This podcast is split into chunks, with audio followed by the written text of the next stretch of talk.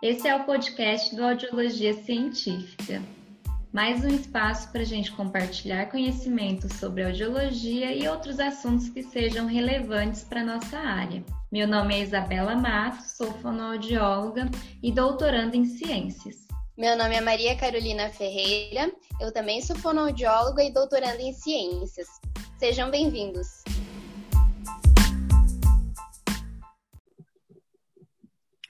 Oi, pessoal! Então, vamos dar início a mais um episódio do nosso podcast, que hoje vai ser sobre reabilitação auditiva. E nós temos uma convidada super especial para falar sobre isso, é a fonoaudióloga, a doutora Vanessa Destro, que é formada pela FOB USP e tem mestrado e doutorado pela mesma instituição. Atualmente, ela é docente da Uniplan, em Brasília, e ela é fonoaudióloga do CEAL.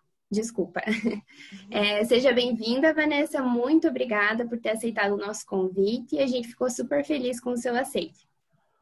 Obrigada a vocês, meninas. Estou muito feliz de falar aqui no, no podcast, é, de conhecer a Carol, né, e, e, estar com a Isa, que eu já conheço, e enfim, nesse Instagram que vocês estão fazendo, um trabalho muito legal e muito importante que eu indico para todos os alunos, porque hoje a gente vê tanta coisa errada e tanta informação sem embasamento científico nenhum rodando por aí. Então, acho muito legal que vocês estão dedicando um tempo para fazer esse Instagram do Audiologia Científica. Ah, obrigada.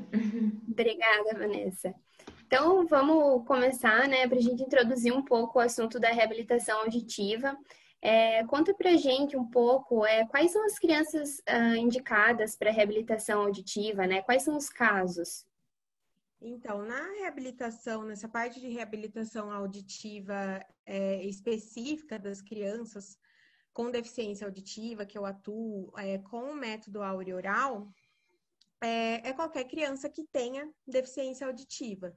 Então, seja ela unilateral, é, seja ela de grau leve até profundo, em, em qualquer idade. Então, a partir do momento que a gente tem o diagnóstico da deficiência auditiva nessa criança, ela já pode dar início aí ao e já deve, na verdade, né, iniciar essa intervenção, esse processo de reabilitação auditiva. E a gente não precisa esperar é, a adaptação do dispositivo eletrônico.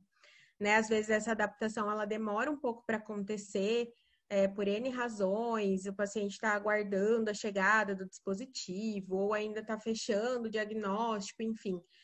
E a gente pode dar início, né? Deve dar início a essa reabilitação antes mesmo de, da criança receber o dispositivo de amplificação sonora, ou enfim, o dispositivo eletrônico aí aplicado à surdez, que, que é o indicado para o caso dela. Então, é qualquer criança que, que tenha o diagnóstico da deficiência auditiva.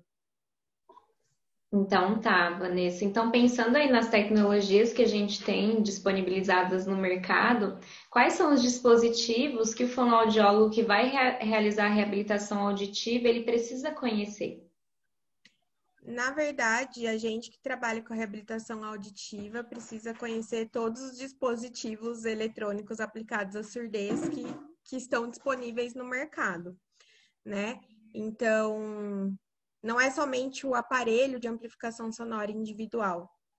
O fonoaudiólogo precisa conhecer, é, saber com relação às próteses auditivas osteoancoradas, ele pode receber um paciente que faça uso dela, ou de repente uma criança que, que receba essa indicação né, de aguardar para fazer uma futura cirurgia quando tiver na idade certa.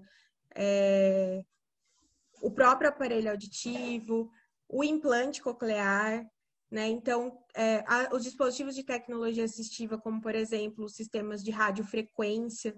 Então, quem trabalha na reabilitação auditiva é, dessas crianças com deficiência auditiva, eu falo sempre isso para os alunos, precisa saber sobre a, a, terapia em si, mas precisa saber sobre os dispositivos eletrônicos, precisa saber é, de diagnóstico audiológico, porque a gente está o tempo todo analisando o exame, é, observando se a gente precisa pedir um outro exame para esse paciente. Então, é um pacote completo aí que a gente precisa. É... Às vezes eu não vou saber mexer em cada modelo de cada marca específica, mas eu preciso saber como é o funcionamento daquele é, dispositivo que o meu paciente utiliza. Perfeito, né? É uma área bastante ampla e que você precisa ter conhecimentos diversos para poder atuar. É, e agora, ah, na verdade, a gente tem uma pergunta que foi feita porque eu particularmente já escutei pessoas falando é, que o processo de reabilitação auditiva é uma terapia de linguagem. Eu queria saber a sua opinião e eu queria saber quais são as principais diferenças entre a terapia de linguagem e a reabilitação auditiva. Tá, vamos lá. Então, é... eu não acho assim que, que é uma terapia de linguagem como as pessoas que trabalham especificamente nessa área fazem, né? Até porque a gente é, precisa ter o conhecimento com relação a essas outras coisas que a gente acabou de falar. Eu acho que às vezes a gente separa demais também, né? Ah, eu sou áudio, eu sou audiologista, que falo que eu não gosto de falar isso, então a gente é fonoaudiólogo, né? Mas tem as diferenças na terapia. Então, eu tenho colegas que trabalham com linguagem, por exemplo, que de repente não conhecem o dispositivo, nunca fizeram uma terapia com uma criança com deficiência auditiva. Na terapia com, da criança com deficiência auditiva, a gente precisa dar uma ênfase maior nas habilidades auditivas, né? Então, a gente usa mais essa questão de não dar tanta pista visual, além de eu ter o objetivo de trabalhar a expansão do vocabulário dessa criança, de trabalhar as emissões, antes disso vem as habilidades auditivas. Então, os meus objetivos durante a terapia são, de repente, eu trabalhar o reconhecimento auditivo, eu trabalhar a compreensão auditiva. Não que a gente não faça isso é, por tabela quando está numa terapia de linguagem, né? Mas eu acho que nessa terapia de reabilitação auditiva são coisas é, mais específicas, né, com relação a isso que, que a gente preza na hora da terapia. Então, às vezes a minha criança ela ainda não está na hora ali de falar, mas eu já estou trabalhando as questões relacionadas à habilidade auditiva. E ao mesmo tempo é diferente de uma terapia de processamento auditivo também, porque às vezes falam, ah, você trabalha com reabilitação auditiva e vem me perguntar de, de teste de processamento auditivo. Falo, não, gente, também não é essa reabilitação auditiva, né? É, é uma outra coisa que a gente faz. E além, enfim, do, do aconselhamento dos pais, da, é, da parte, dessa parte que é super importante, né, com relação as orientações, mas eu acho que é mais uma terapia que ela é mais direcionada no sentido do desenvolvimento das habilidades auditivas é, e a linguagem ali como a consequência disso e o nosso objetivo final do que uma terapia focada especificamente na linguagem dessa criança foco, né, diferente em cada uma desse, desses três que você citou, né? Como você falou, processamento auditivo, o foco é um. Para reabilitação auditiva, o foco é outro. Para estimulação da linguagem, o foco é outro. Não que você não vá trabalhar aquilo, porque consequentemente estimulando uhum. né, uma região, você vai estar trabalhando outras, mas o seu foco é direcionado para o seu objetivo, né? Que no caso do que a gente está conversando é a reabilitação auditiva. Pensando nisso, né, Van, a gente sabe que a família tem um papel primordial em todo esse processo, né, de reabilitação. O que, que você pode comentar com a gente, assim, sobre o papel da família no processo de reabilitação auditiva?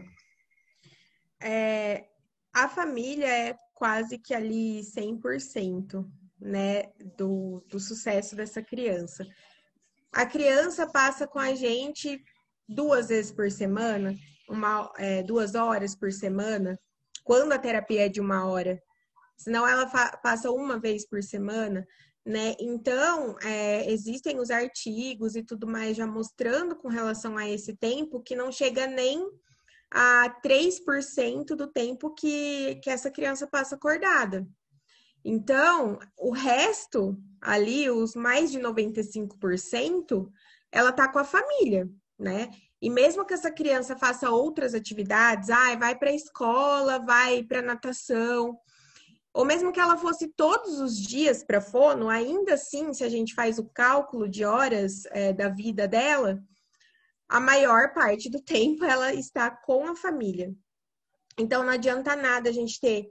É, a gente sabe que a gente tem muitas variáveis envolvidas nesse processo, mas não adianta eu ter uma criança com bom prognóstico, que fez um diagnóstico precoce, que começou, é, que fez uma intervenção precoce e eu não ter essa parceria com a família. Então, a família tem que ser parceira da gente nesse trabalho é, para estimular essa criança em casa. E não adianta eu, se eu faço a melhor terapia do universo lá na minha sala, chega em casa, a mãe se comunica só com gestos com a criança em casa. Isso pensando na no método auroral para as crianças em que isso se aplica, né? Não adianta.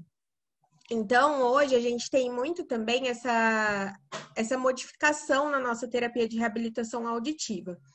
Antigamente falava assim, então, desse posicionamento de com relação à cadeira, a gente do lado da criança, próximo ao dispositivo. A gente ainda utiliza isso, mas essa formalidade da terapia é, vem se modificado no sentido de que hoje em dia, na verdade, o nosso paciente é a família, mais do que a criança.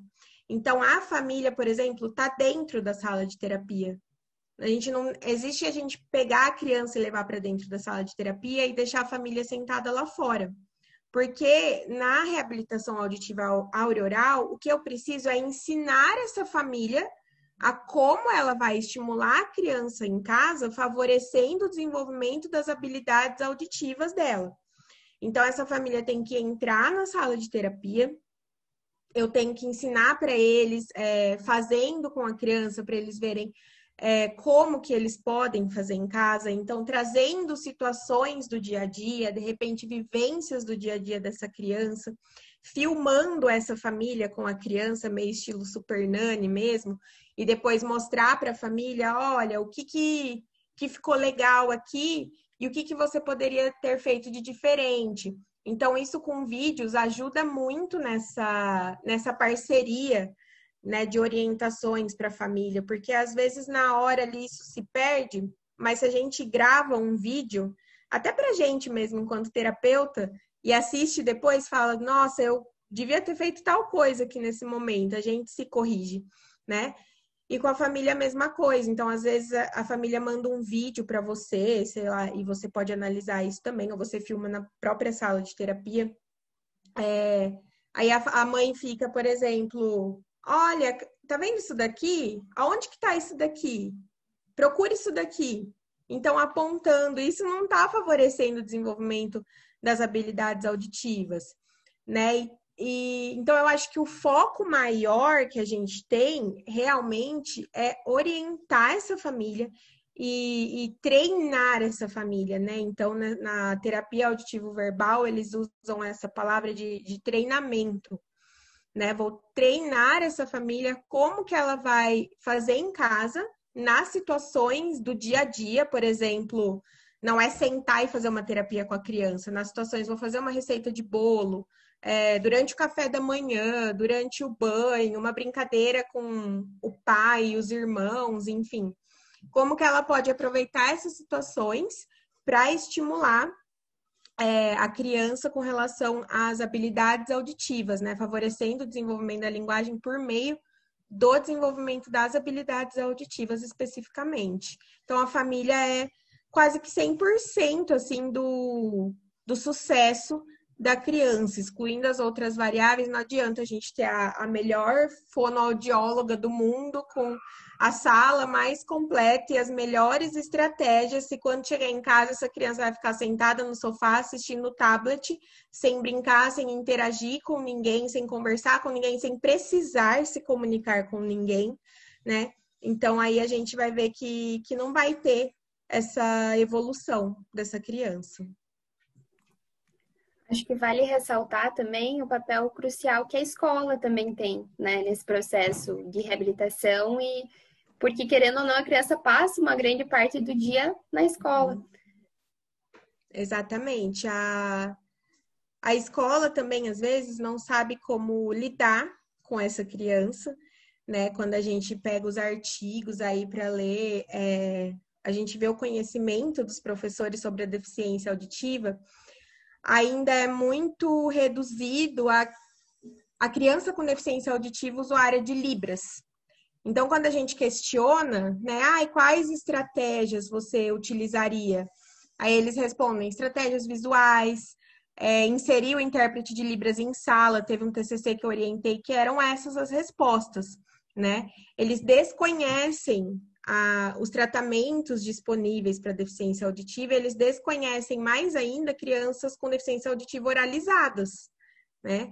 Então, essa criança na escola que é oralizada, que faz uso aí do dispositivo eletrônico, que desenvolveu a linguagem, ela precisa de outras estratégias, ela não precisa de um intérprete de Libras, né? Ela precisa de outras estratégias para conseguir acompanhar na escola, para ter essa inclusão na escola.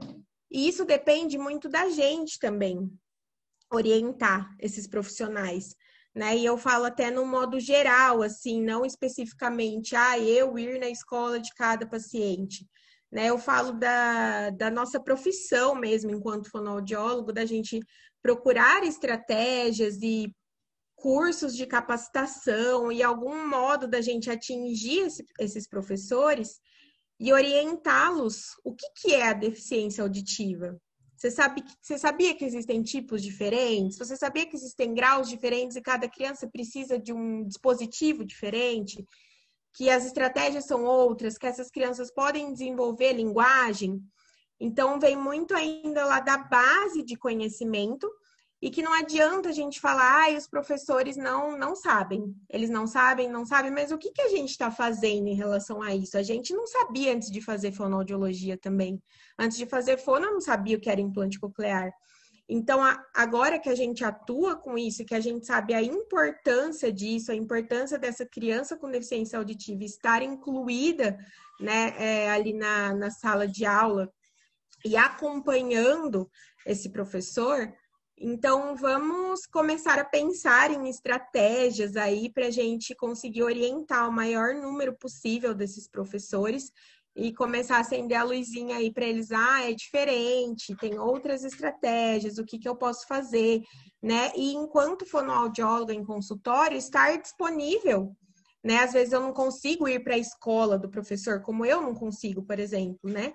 Mas é, estar aberto para esse professor vir, então, de repente, marcar um horário para ele vir, mesmo que seja no horário de atendimento da criança, para você orientá-lo, é, e agora até com a gente tem usado muito mais esse tipo de tecnologia, né, de vir, encontro virtual, Zoom, Google Meet, e isso facilita isso. muito, né? Torna muito mais possível que o fonoaudiólogo consiga passar para o pro professor, para a equipe né, de pedagogia, e o, o que está sendo trabalhado com a criança e quais é, podem ser, quais estratégias podem facilitar para que esse aluno consiga acompanhar melhor, né?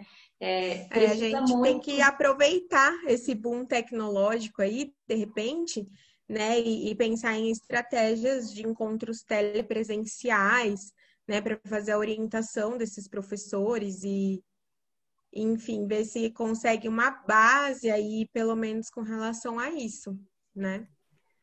E a gente sabe também que agora tem a fonoaudiologia educacional, que não, não pensando no sentido de terapia, mas que é um fonoaudiólogo que atua dentro da escola e que também pode fazer esse papel de orientação, né? Então, e pode fazer é a muito... ponte também, né? Então, se Exato. tem uma fonoaudióloga dentro da escola, essa fonoaudióloga vir conversar comigo, é, enfim, com quem está atendendo a criança e, e, entender ali o processo, né? É, eu acho que é legal o professor conhecer o lugar onde a criança faz terapia, então qual é o método que a gente utiliza, assistir, de repente, uma sessão sua com a criança, né? É, se tem a fonoaudióloga da escola, então essa fonoaudióloga também fazer essa ponte, será que ela precisa de um relatório, de alguma coisa? Ou ela mesma precisa que a gente explique alguma coisa que de repente ela não conhece tanto sobre essa área, né? Enfim, sabe mais de uma outra área específica da fono. Então, estar aberto mesmo a, a realizar essas orientações e quanto aos professores também com relação aos dispositivos de acessibilidade, né? Então, por exemplo, sistemas de radiofrequência, né, os microfones remotos, aí os sistemas de frequência modulada, esses professores muitas vezes não conhecem esse dispositivo também, como funciona. Eu orientei um TCC aqui em 2018, que as meninas foram em cinco escolas regulares e a gente fez algumas perguntas com relação a conhecer o que é a deficiência auditiva, os dispositivos, e assim, mais de 80% relatou que nunca ouviu falar do sistema FM. E aí a gente pensa, são eles que usam na escola, né? O, o transmissor fica com o professor e ele nunca nem ouviu falar. Então a gente perguntou também, é, você saberia lidar com essa tecnologia se chegasse para você? E aí eles falaram, não. Você estaria aberto a participar de um curso de capacitação? E aí quase que 100% falou que sim, né? Então, é, dispostos, né, a aprender sobre. E aí a gente tem que dar continuidade aí, ok, eu vi que não conhece, o que eu vou fazer com relação a isso? Né? Preciso orientar esses professores. E muitas vezes a criança já tem vergonha de usar o dispositivo, é mais uma coisa, o que também não deve ter, que hoje em dia a gente está falando aí de autoadvocacia, de empoderar esse paciente com relação à deficiência que ele tem né, e que ele entender o tipo de deficiência que ele tem, o grau, o que, que ele precisa para conseguir acompanhar, por exemplo, em sala de aula, mas a gente precisa orientar, e os professores às vezes têm medo, ah, vai quebrar, vai gravar minha aula, mas tudo isso vem do maior problema que a gente tem com relação a isso, que é a falta de informação. Então, é a falta de informação que faz é, ficarem essas caraminholas na cabeça aí. E cabe a gente, enquanto fonoaudiólogo, pensar que estratégia será que eu posso adotar para trazer esse professor para mais perto, para eu orientar, né? Porque é muito fácil falar, ah, ele não quer usar na escola. O que está acontecendo, né? Ah, eu nunca nem falei com o professor, eu não sei quem é, o professor não, não sabe não, o que é deficiência auditiva, ele nunca teve uma criança com deficiência auditiva em sala de aula. Então, peraí, vamos lá do começo para ver o que a gente pode fazer para ajudar no, no desenvolvimento dessa criança. Então, a gente tem que sempre ter aquele tripé, né? Do fonoaudiólogo, família e escola, que a gente aprende desde lá da graduação e que continua. Aí é isso que, que a gente precisa. E às vezes a gente, enquanto fonoaudiólogo, toma muito a responsabilidade para a gente né? Então eu preciso fazer isso aqui com a criança e ai meu Deus, não tá dando certo, não tá desenvolvendo. Não, mas vamos vamos olhar esse tripé, tá todo mundo na mesma direção? Ou eu tô me desgastando em nenhuma direção e a família tá em outra, a escola tá em outra? Né? Então a gente precisa analisar essas questões aí durante o nosso o processo de reabilitação auditiva dessa criança. Realmente, alinhar esse tripé é, é complexo mesmo e é bem importante. É, Pensando, não, eu estava pensando no que você falou, né? Que muitas vezes essa resistência, né, dos professores vem do desconhecido, né? As pessoas têm medo do desconhecido. E, e algo que a gente pode auxiliar é justamente na, na informação, né? Na promoção de saúde. Isso entra na promoção de saúde, né? É, e eu acho que essa informação não é uma informação assim, sabe? É tem medo do desconhecido e eu vou impor que ele use isso em sala porque você é obrigado a usar e pronto, acabou. Olha, esse dispositivo aqui e você precisa apertar aqui e deixar pendurado aqui pronto. Não, é uma informação antes, né? Qual que é a anatomia da orelha? Então vamos lá, gente. Aqui tem uma orelha, orelha externa, média, interna. O que, que acontece quando tem uma perda auditiva? É lógico de um modo, né, que eles é, possam entender. Mas o que, que acontece aqui, né, na, quando a criança tem? Ah, essa sua criança, ela tem especificamente esse tipo de perda, né? Então, ela precisou usar, e esse grau, então ela foi adaptada com esse dispositivo. E é mais uma informação nesse sentido, assim, antes, né? Não é só quanto ao manuseio do equipamento, né? Mostrar mesmo qual, onde está a dificuldade da criança e por que que aquilo pode ser importante vai ser importante para a criança para favorecer o aprendizado, enfim, mostrando com evidências a, a importância de que ele use aquilo e não simplesmente a gente impor o uso, né? Assim, ah, porque de modo agressivo, você é obrigado a usar e pronto. Não, peraí, vamos, vamos entender o porquê e olha que bacana que vai ser se você usar, né? Acho que é uma questão aí bem bem antes de uma informação que vem desde a, lá do começo mesmo. Concordo. Acho que só sabendo do todo para a gente conseguir entender a importância realmente dos dispositivos e o para que serve, né? Como eu posso uhum. não só uhum. manusear, mas o para que serve aquele dispositivo e porque é tão importante eu, que eu consiga auxiliar aquele aluno a utilizar. É, Vanessa, você já falou um pouquinho na nossa primeira pergunta a respeito de quais eram as crianças indicadas para a utilização do aparelho, né? Mas você acha que, em relação à idade, quanto mais cedo, melhor? Ou isso depende de indivíduo para indivíduo? Quanto mais cedo, melhor. Aí vale a máxima. Então, assim, é... fez o diagnóstico, a criança está é, viu, tem fator de risco, por exemplo, é, esses dias a gente teve um paciente assim. E chega lá com dois meses, um mês, já pode começar, né? É lógico que eu não vou sentar a criança lá do meu lado, enfim. A gente precisa começar o aconselhamento é, com essa mãe, né? Esse acolhimento. Então, do mesmo jeito que eu falei da informação para o professor, a gente começa daí a informação para a mãe. Então, essa família chega para a gente às vezes, às vezes não, né? Sempre, é, sem saber o que é deficiência auditiva, o que está acontecendo, mas o que, que esse teste avaliou. Então, eles não sabem. A gente precisa explicar. Então, do mesmo jeito, pego lá o macro modelo da orelha, ou desenho uma orelha, ou imprimo uma orelha e começo daí, né? Qual, o que, que acontece, na perda, cada tipo de perda, qual é o tipo que o seu filho tem.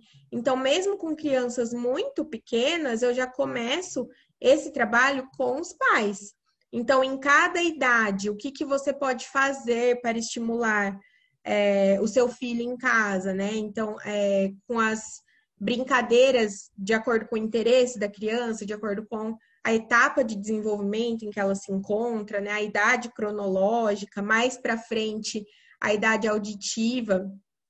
Então, desde esse começo, a gente precisa é, já orientar esses pais e aconselhar e eles já entenderem essa importância, porque, como eu disse, às vezes a gente pega muito para a gente a responsabilidade, mesmo sabendo que mais de 90% depende do trabalho que é realizado em casa, a gente pega muito para a gente né? Então a gente precisa dividir isso daí com, com a família. E desde de muito pequeno, se essa criança chegou com a perda auditiva, já orientar essa família, ah, qual é o próximo passo? Fazer a pré-moldagem, esperar é, para testar o dispositivo, esperar para pedir, mas enquanto isso, ele está em terapia com você, essa mãe está sendo orientada, você está explicando para ela, tirando todas as dúvidas, porque a gente sabe que não basta eu fazer hoje aqui uma sessão, semana que vem ela já esqueceu metade, mais da metade do que eu falei já ficou para trás, né? Então, ali por repetição, usando materiais é, impressos, né, para ajudar. Então, no site, por exemplo, do Remic, que aí da FOB tem muito material até com relação a essa parte da deficiência auditiva mesmo. A gente falou dos professores e é uma coisa que, que a gente pode imprimir e entregar para esse professor, porque tá super bonitinho, super fácil dele ler, entender, e lá tem os tipos de perda, os graus de perda. Então, quanto antes a gente iniciar a intervenção, e a intervenção não é a partir do momento que eu ponho o dispositivo, é claro que para eu fazer uma terapia direcionada para desenvolver as habilidades auditivas dessa criança precisa ter o acesso ao som, mas antes disso, tem toda essa questão do trabalho com a família, do trabalho comportamental dessa criança também na, na sua sala, né? Algumas coisas de, de, de respeitar trocas de turnos, algumas coisas com relação à atenção, mais no sentido ali visual, comportamental, a gente já consegue fazendo mesmo antes dessa criança adaptar o dispositivo. Então, quanto antes, melhor. Não tem, ah, vou esperar essa criança adaptar o aparelho, vou esperar essa criança fazer dois anos de idade. Não, diagnosticou, tá lá com três meses, já vamos levar essa família para iniciar a intervenção. É muito importante isso. E pensando em tudo que a gente conversou, Van, é, como a gente precisa alinhar esse tripé, né? Como a gente precisa ter uma, uma, harmonia entre a fono, que faz o processo de reabilitação auditiva, a escola e a família. Então, para a gente finalizar, ir finalizando, né? O que, que você poderia dar assim, de dicas para a fono que trabalha nessa área, para ela conseguir aí alinhar esse tripé para que tudo funcione da melhor forma possível? Eu acho que muito do nosso trabalho, assim, enquanto fonoaudiólogo, em qualquer área que a gente atue, tem essa questão do acolhimento, né? Do mesmo jeito que eu falei do professor, então, ah, essa imposição, isso, ó, isso é em casa, isso é na escola. É a gente realmente estabelecer um vínculo, né, com, com aquela família e mostrar para ela é, o quanto que é que é importante essa participação dela. É, não, às vezes não só falando, então a gente assiste tanto curso que mostram em slides essa questão do, do tempo que a criança fica, artigos, então, ah, eu vou dar um artigo em inglês para a família ler, a família. Não, não é isso, é a gente saber justamente multiplicar esse conhecimento que a gente tem com ela e mostrar ali é, o quanto que é importante, mostrar onde essa criança pode chegar. Então, é, sábado passado teve um curso de pais do Instituto Alfa, que foi muito legal, ficou salvo no YouTube, com depoimento de, de uma mãe, com depoimento de uma adolescente aí hoje que, que é implantada. E é muito legal isso dos pais verem também, olha só, o, o resultado que, que essa terapia, que esse tratamento é, pode dar, é lógico que sempre considerando as variáveis de cada criança, né, as alterações, o prognóstico daquela criança especificamente, mas mostrar que para ter o sucesso, a gente depende do trabalho deles, né? E fazer isso tudo de uma maneira acolhedora com essa família, né? Então, ó, vai para casa, faz isso e isso é, faz um caderno de experiência, aí a mãe às vezes faz ela sem a participação da criança, né? Igual aluno, só para trazer e entregar. Não, você precisa ter a participação dela nisso, né? Então vamos conversar. O que que tá difícil? Faz uma atividade com ela em casa, né? Não é, é qualquer coisa. É, esses dias uma mãe falou: Ah, eu fiz um bolo com ela, então, então ótimo, vamos aproveitar. Você fez um bolo, como é que foi? O que, que você mandou ela fazer enquanto você estava fazendo o bolo? Ah, olha só, o que, que você pode fazer dentro disso para melhorar? Então, vamos imprimir uma receita com figuras para você ir mostrando com ela e falando como é que, que vai ser realizado, né? Então, eu acho que a gente entender também a dinâmica dessa família, porque não adianta eu falar, olha, eu quero que você faça esse brinquedo aqui, essa maquete com cartolinas e às vezes a família não tem condição nem para comprar uma cartolina, né? Então eu acho que a gente precisa é, orientar, mas também entendendo quais são as possibilidades dessa família e adequar essas orientações, né, ao ambiente dessa família e sempre mostrando e sempre mostrando com resultados, então avaliando essa criança e mostrando para a mãe as comparações. Então, eu faço uma avaliação, não é só propor o relatório na minha pasta, né? Para eu comparar, olha só como ela estava, olha só como ela está agora. Dentro dos marcadores clínicos de desenvolvimento, é, tá dentro do esperado para a idade auditiva? Tá fora? Olha, tá fora. O que, que a gente pode fazer? Onde a gente pode melhorar? Filma em casa. Chegou na terapia, filma a mãe com a criança na terapia e orienta.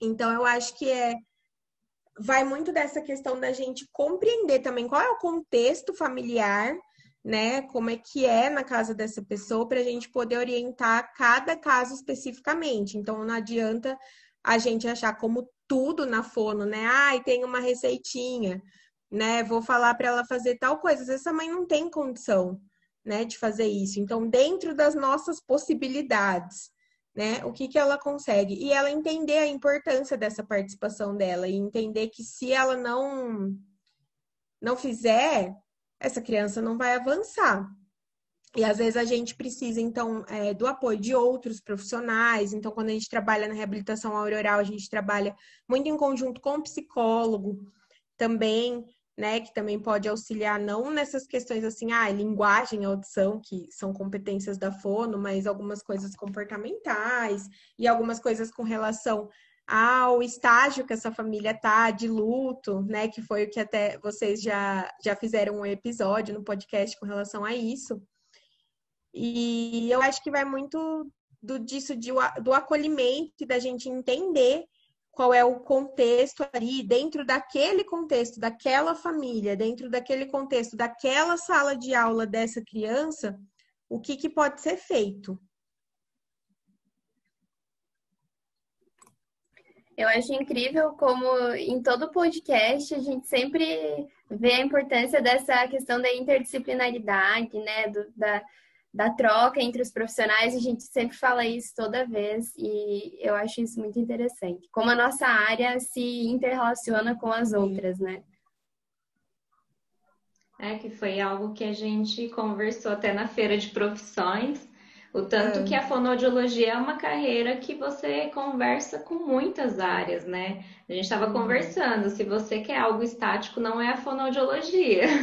Porque Exatamente. você tem que conversar com profissionais de diversas áreas e ter um bom relacionamento e entender a atuação dele para que você saiba, né, encaminhar o seu paciente para proporcionar para ele o que ele precisa, né? A gente está com o objetivo de, de sanar a queixa do paciente, de melhorar a qualidade de vida dele. E para isso é importante que a gente saiba o nosso papel, mas também o papel de outros profissionais que podem ajudar nesse processo. É, e a gente até falando nisso, o objetivo final é que meu paciente se comunique, né? Enfim, que desenvolva as habilidades auditivas dentro do método que eu atuo, é o método auroral, visando o desenvolvimento da linguagem oral por meio, né, das, das habilidades auditivas.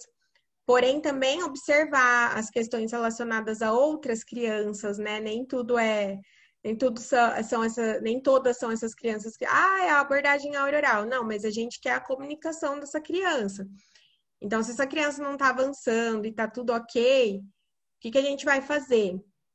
Né? É encaminhar para um outro método de comunicação, o que, que a gente precisa resolver com questão a isso. A gente está recebendo muitas crianças com outros comprometimentos também, né? Então a gente precisa se, se reinventar sempre dentro, eu acho que de todas as áreas aí da, da fonoaudiologia e sempre baseando a nossa prática nas, nas evidências e não nos, nos achismos.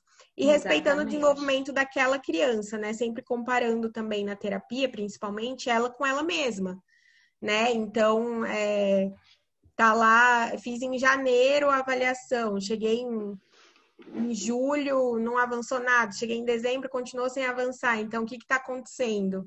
Né? O que, que eu posso melhorar? O que, que essa família pode fazer? Então, é sempre observar o desenvolvimento de cada criança especificamente também.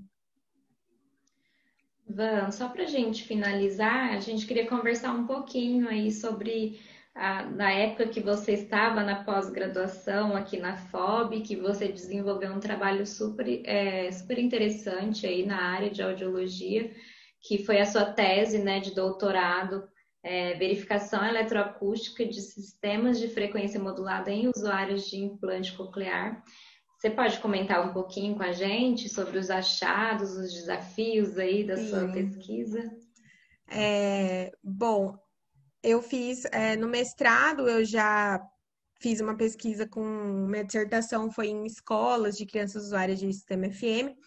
E no doutorado a gente foi para esse lado aí da verificação eletroacústica do sistema FM. Porque já existem os, os guidelines falando sobre essa verificação eletroacústica no, nos AASES, né, que é a transparência do sistema FM, mas ainda não tinha com relação ao implante, né? E aí é, havia sido, um fe sido feito um estudo no Texas com a doutora Erin Schaffer é, para um protocolo de avaliação eletroacústica dos sistemas FM em implante coclear. E aí a gente optou por fazer isso na minha tese de doutorado e a gente aplicou né, no centrinho esse protocolo. E E a gente fazia a regulagem dos, dos sistemas FMs antes, né, com a, o software, a interface para fazer essa regulagem. O software eram todos da mesma marca, que foram adaptados em crianças implantadas aí. E depois dessa regulagem, a gente fazia essa verificação eletroacústica. Então, a importância disso é que o sistema FM, né, enfim, o sistema de radiofrequência, que a tecnologia avança, FM vai ficando para trás, mas o termo ainda fica na nossa cabeça, né? É, é, que ele também esteja bem adaptado. Então, do mesmo jeito que a gente fala da adaptação de implante, que a gente fala da adaptação do AASE, né, da importância de se realizar a verificação eletroacústica, que parece uma coisa tão básica no AASE, mas que a gente vê que pouquíssimas pessoas fazem, é, no sistema FM é a mesma coisa. Então, o sistema FM é um dispositivo eletrônico. Eu não posso entregar para a mãe. Olha, agora você tem um sistema FM. Você liga aqui, vai para casa e ok. A gente precisa realizar uma adaptação.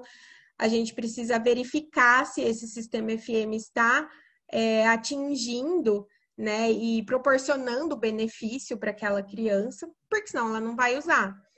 Então, se eu tiver uma coisa muito discrepante, de repente, é, esse sistema, a grosso modo, assim, esse sistema FM está fraco e não vai dar o benefício, ou está com um ganho muito acima do implante ou do AASE, e essa criança vai perder muita informação das outras pessoas que não estão utilizando o transmissor. Então, foi nesse sentido de. E quando a gente adapta crianças pequenas, implantadas, elas não sabem me falar se ela está escutando, ou às vezes ela não sabe é, fazer o reconhecimento auditivo, fazer a repetição daquela palavra para eu fazer um teste, né? Então é importante a gente utilizar métodos objetivos é, de avaliação para verificar se esse dispositivo está realmente é, adequado para aquela criança, porque a partir daí eu começo a pensar é, orientação de professor e uso em sala, porque peraí, por que, que a criança não quer usar? Vamos ver o que está acontecendo. É só o professor ou será que esse sistema FM foi entregue dentro de uma caixa para mãe sem orientação nenhuma, sem verificação nenhuma, sem teste nenhum, né?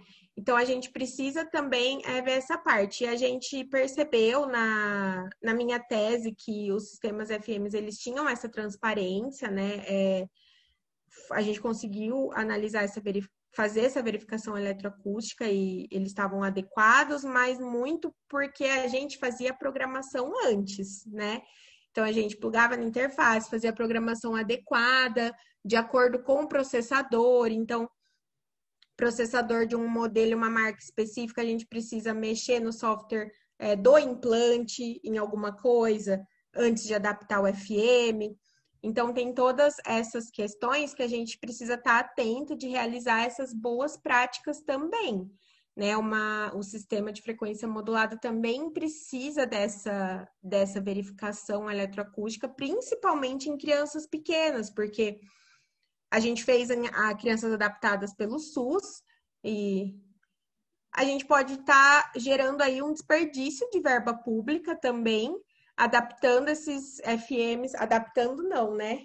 Tem gente que não adapta, que entrega e, e vai embora e pronto, e aí não usa. E aí, às vezes, pai fala, nossa, eu tenho, mas nem usa, é muito ruim aquilo.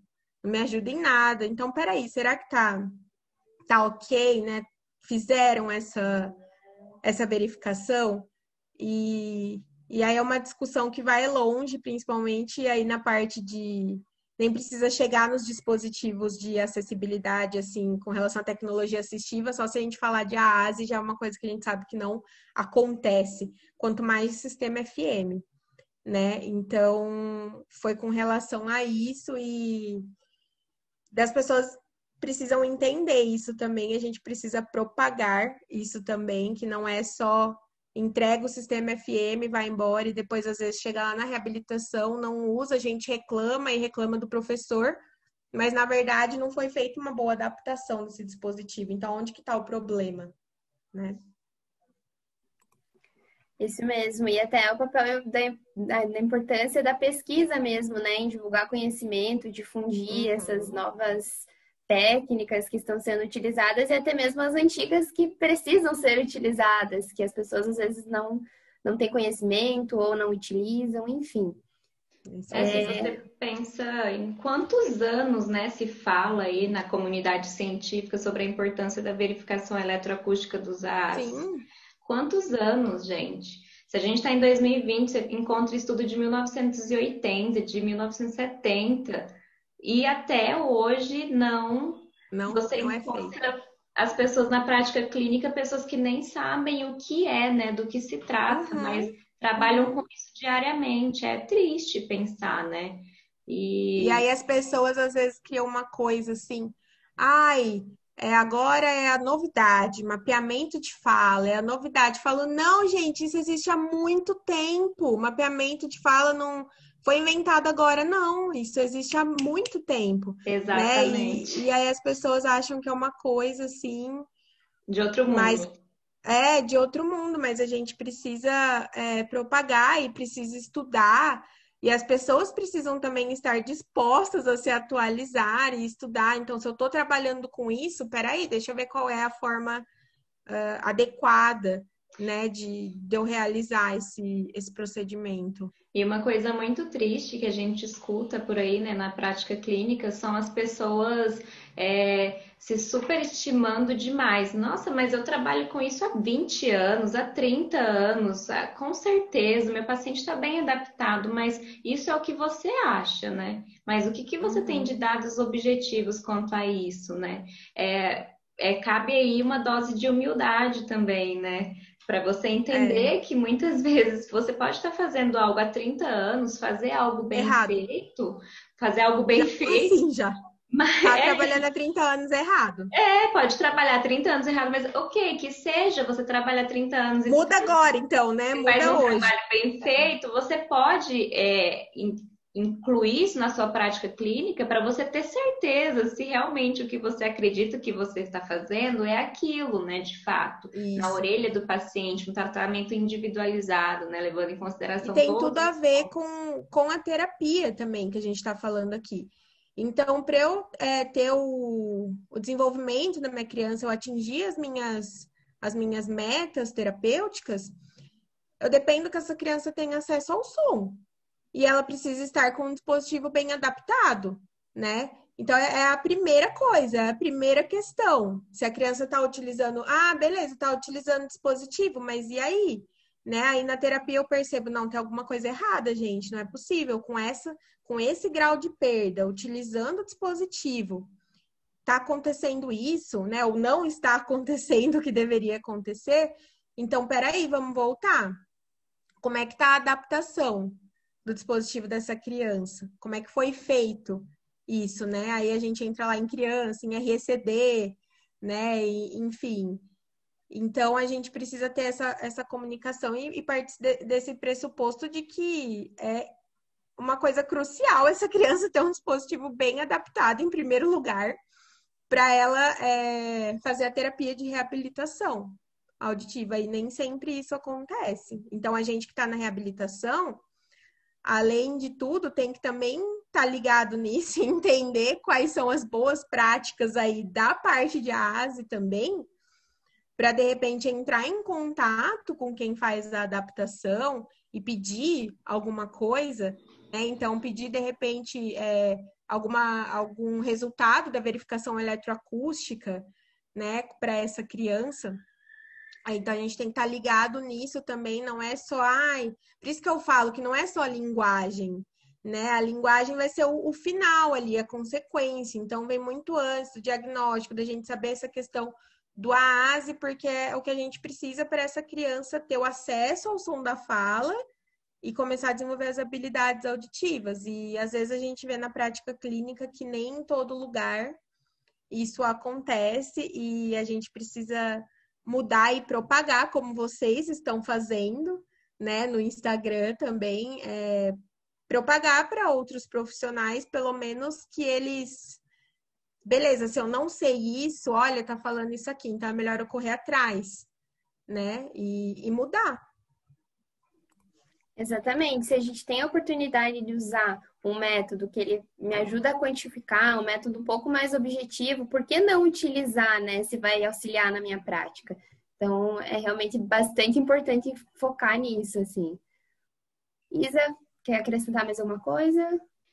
Não, por mim já finalizei, foi muito esclarecedor, foi muito legal a gente conversar sobre isso, levantar assuntos tão importantes para nossa profissão, né? Questões de boa prática, de ética, questões básicas, mas o básico ele precisa ser lembrado, ele precisa ser falado. Como aquele post, né, que vocês fizeram. o básico é importante. O básico é importante. Obrigada, Vanessa. Obrigada por ter disponibilizado um pouquinho do seu tempo aí na sua correria de docente, de clínica, pesquisadora e, e, que vai com os alunos, incentiva a correr atrás do conteúdo correto, da forma como deve ser. Parabéns pelo seu trabalho, viu, que você tem feito aí. Um orgulho da FOB sendo ah. difundido pelo Brasil adentro aí. Somos todas. Daqui a pouco são são vocês saindo da fóbia, indo para para docência em outros lugares também para propagar isso, né? Justamente que a gente quer, né? É, propagar o que a gente teve na FOB. Então, sou filha da casa, nem, nem vou ficar falando muito aqui da FOB, que é maravilhosa, mas enfim, né? a gente propagar tudo isso que a gente que a gente teve e difundir, não, não apenas apontar né, é, o dedo ali, mas direcionar os caminhos que esses profissionais podem seguir. E a gente mesmo, é lógico, né? A gente também não é, não é perfeito, a gente está todo dia aprendendo Exato. outras coisas e, e estudando, né? E correndo atrás. É, então, por exemplo, na reabilitação, às vezes aparece um caso de um paciente que tem outros comprometimentos que você nunca atendeu aquilo. Então, o que eu vou fazer? Vou estudar, né, para ver o que eu posso fazer com relação a isso. Não vou ficar só reclamando. E eu que agradeço vocês, muito obrigada. Foi ótimo, a gente podia ficar aqui três dias falando, falando sem parar sobre reabilitação, mas acho que já dá para, enfim, para as pessoas entenderem um pouco aí do que do que é esse trabalho e que vocês é continuem propagando tudo isso aí no, no Instagram de vocês também. Obrigadão, Vanessa. Com certeza essa conversa vai, vai auxiliar muita gente aí, até a gente mesmo auxilia, né? Porque a gente, quando a gente conversa, a gente consegue entender melhor as coisas e difundir conhecimento cada vez mais. Obrigada, pessoal, e até o próximo episódio. Tchau.